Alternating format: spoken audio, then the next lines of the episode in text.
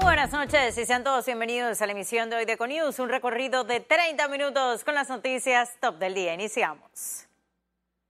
La Comisión de Economía y Finanzas rechazó el proyecto de ley que buscaba aprobar el contrato entre el Estado y Minera Panamá.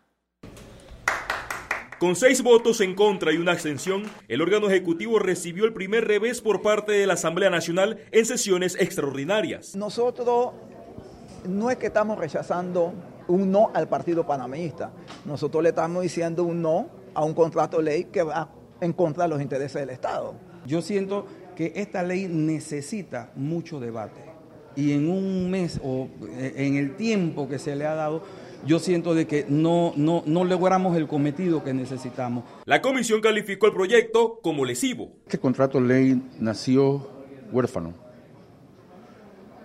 Cuando digo huérfano es que fue producto de una atribución discrecional y se obviaron leyes de contrataciones públicas de, de, del momento los diputados le recordaron al Ejecutivo que el mismo escenario se repetirá en los nombramientos. Nos parece en la Asamblea Nacional y en el PRD muy sospechoso la desesperación con la que Juan Carlos Varela está llamando directamente él a los diputados para solicitarle el respaldo. Y reitero, valdría la pena averiguar si él no es socio de esta empresa. De haberlo hecho, habría incurrido sin duda en un acto de corrupción. El rechazo se da en medio de la extracción de cobre de First Quantum, que pretende vender más de 140 mil toneladas. Félix Antonio Chávez, Econews. Y la Cámara de Comercio, Industrias y Agricultura de Panamá mira con preocupación la decisión de la Comisión de Economía y Finanzas de la Asamblea de rechazar la revisión del contrato ley entre el Estado y Minera Panamá. Para el gremio empresarial, la decisión de la Asamblea de no dar pronta discusión a este proyecto se suma al extemporáneo fallo de la Corte Suprema de Justicia enviando un mensaje de inseguridad jurídica a los inversionistas. La minera invierte más de 1.400 millones de dólares en compras a proveedores locales, por lo que es importante mantener esa inyección a la economía nacional, apuntan empresarios. Y en medio de sesiones extraordinarias, la bancada de Cambio Democrático se mantiene sin línea política ante los nombramientos del Ejecutivo. Nosotros eh, siempre hemos tenido como marco apoyar las cosas que puedan servir en este país. Nosotros como Junta Directiva pues estaremos viendo la próxima semana eh, estos temas. No hay un tema eh, definido como tal. No hay una línea. El partido prácticamente no se maneja con línea política. Y el director del SINAPROC pidió a la Asamblea aprobar la carrera de protección civil en sesiones extraordinarias. La solicitud de Dunderi se dio por las últimas declaraciones de los diputados opositores de rechazar la mayoría de los puntos de la agenda que envió el órgano ejecutivo. Recordó que la iniciativa legislativa pre pretende profesionalizar los miembros del SINAPRO con escala administrativa, gestión de riesgo y capacitación académica. El día de hoy nosotros estamos también levantando, cabildeando lo que en, en las sesiones extraordinarias está la ley de carrera y profesionalización de protección civil, pidiéndole a los honorables diputados que esto es una carrera que eh, eh, garantizará a los mejores panameños y panameñas en sus puestos que es una ley que se hace en, este, en, este, en esta gestión de gobierno, pero que será reglamentada en el nuevo gobierno, que viene a fortalecer estas estrategias de un país frente a la reducción de riesgo de desastre y la atención de emergencia.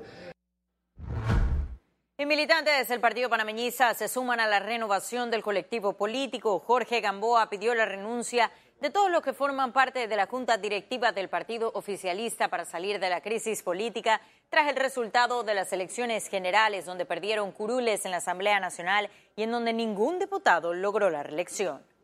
Debe haber la convocatoria a una convención extraordinaria donde se nombre una nueva, un nuevo directorio, una nueva junta directiva, habiendo renunciado todos estos. Ayer, en lugar de solamente declararse en sesión permanente, debieron haber anunciado a la faz del país que todos renunciaban por dignidad, porque son los responsables principales, no son los únicos, pero los principales de la debacle que sufrió el partido. El partido es uno más de los que está ahora mismo en el escenario político. Todos están padeciendo de lo mismo, clientelismo, eh, que hay para mí. Y el administrador de la Autoridad de Turismo, Gustavo Jim, espera la designación de su reemplazo para iniciar el proceso de transición. Nosotros estamos dispuestos a apoyar, eh, por supuesto, al turismo y al que, y, al que sea designado. Ya estamos listos para hacer la entrega, eh, estamos dejando las bases bien fortalecidas con, con, un fondo funcionando, con un centro de convenciones entregándose, con la publicidad eh, coordinada, con las capacitaciones que están listas y también con las recomendaciones, con los aciertos o los desaciertos que hemos tenido eh, para que eh, el que tome la cartera de turismo logre tener un avance rápido y que no pierda la velocidad que veníamos eh, empujando. Y con la mira en los grandes retos que enfrenta el periodismo, este miércoles tomó posesión la nueva Junta Directiva del Consejo Nacional de Periodismo para el periodo 2019-2020. Sabrina Bacal se juramentó como presidenta del CNP y Guillermo Antonio Adames como vicepresidente. Bacal se comprometió a orientar los esfuerzos del gremio a comprender la necesidad de la reinvención frente al auge frenético de las redes sociales. El primer reto es empezar a encaminar la institución hacia los principales retos y obstáculos que enfrenta el periodismo hoy en día. Más transparentes, más profundos, más rigurosos. Siento que toda la revolución digital hace que todos hagamos un mejor periodismo, que nos revisemos nuestros procesos internos y que valoremos ese aporte que hacen a diario los televidentes, los cibernautas. Economía. Agilizar los pagos a los proveedores del Estado, deuda que se ubica entre los 800 y 900 millones de dólares, es la petición de empresarios al nuevo gobierno. Impulsar las reformas a la ley de contrataciones públicas y ejecutar un plan de rehabilitación de carreteras son parte de las tareas anunciadas a los empresarios por el ministro designado de Obras Públicas, Rafael Sabonge. Lo más importante es aumentar la transparencia, es crear una tabla nivelada para que todos los contratistas puedan participar en igualdad de condiciones. Sobre todo en el primer proyecto que sacaremos, que es un proyecto eh, que se llama Manos a la Obra, que es un proyecto de rehabilitación y mantenimiento eh, de obras de calles, de infraestructura a nivel nacional, en el cual priorizaremos la contratación de empresas locales. En una cortesía de sala de la Cámara Panameña de la Construcción al ministro de Obras Públicas de la próxima administración de gobierno, el gremio empresarial solicitó agilizar pagos a proveedores del Estado. Hemos escuchado al presidente electo eh, buscando diferentes alternativas y de inyectar ese dinero en la economía, la cual pensamos eh, puede ser una de las aristas que pudiera solventar eh, la situación económica del país. Hemos hablado de cifras de alrededor de 800, 900 millones de dólares. Dar continuidad a las mega obras del Estado fue otra de las peticiones de los empresarios de la industria de la construcción al nuevo gobierno. Jessica Tazón, Econews.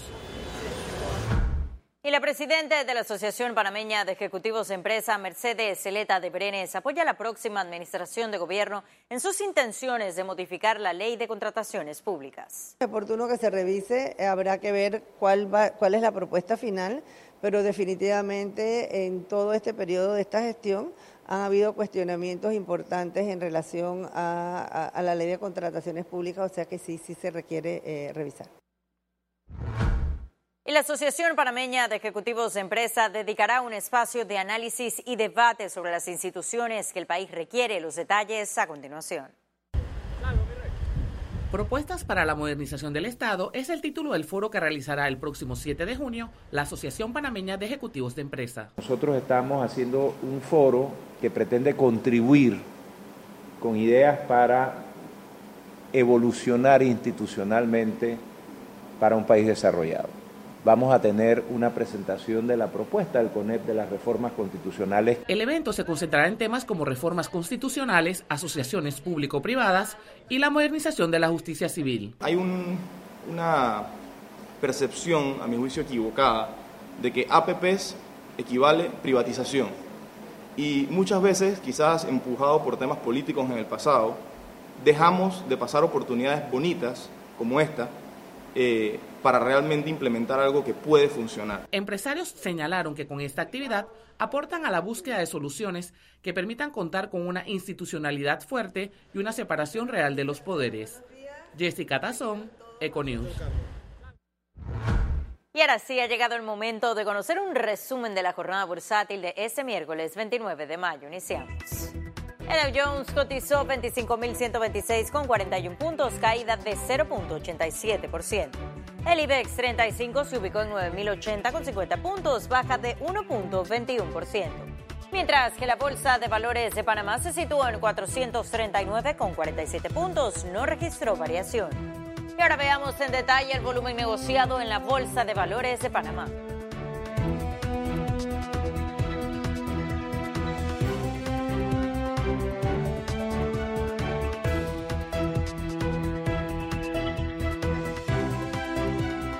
Total negociado 20 millones 205 mil 152 con 62 centavos. Y en breve estaremos de regreso con las notas internacionales, pero recuerde, también puede seguirnos en vivo desde su celular a través de la aplicación de Cable on the Go. Solo descárguela y listo.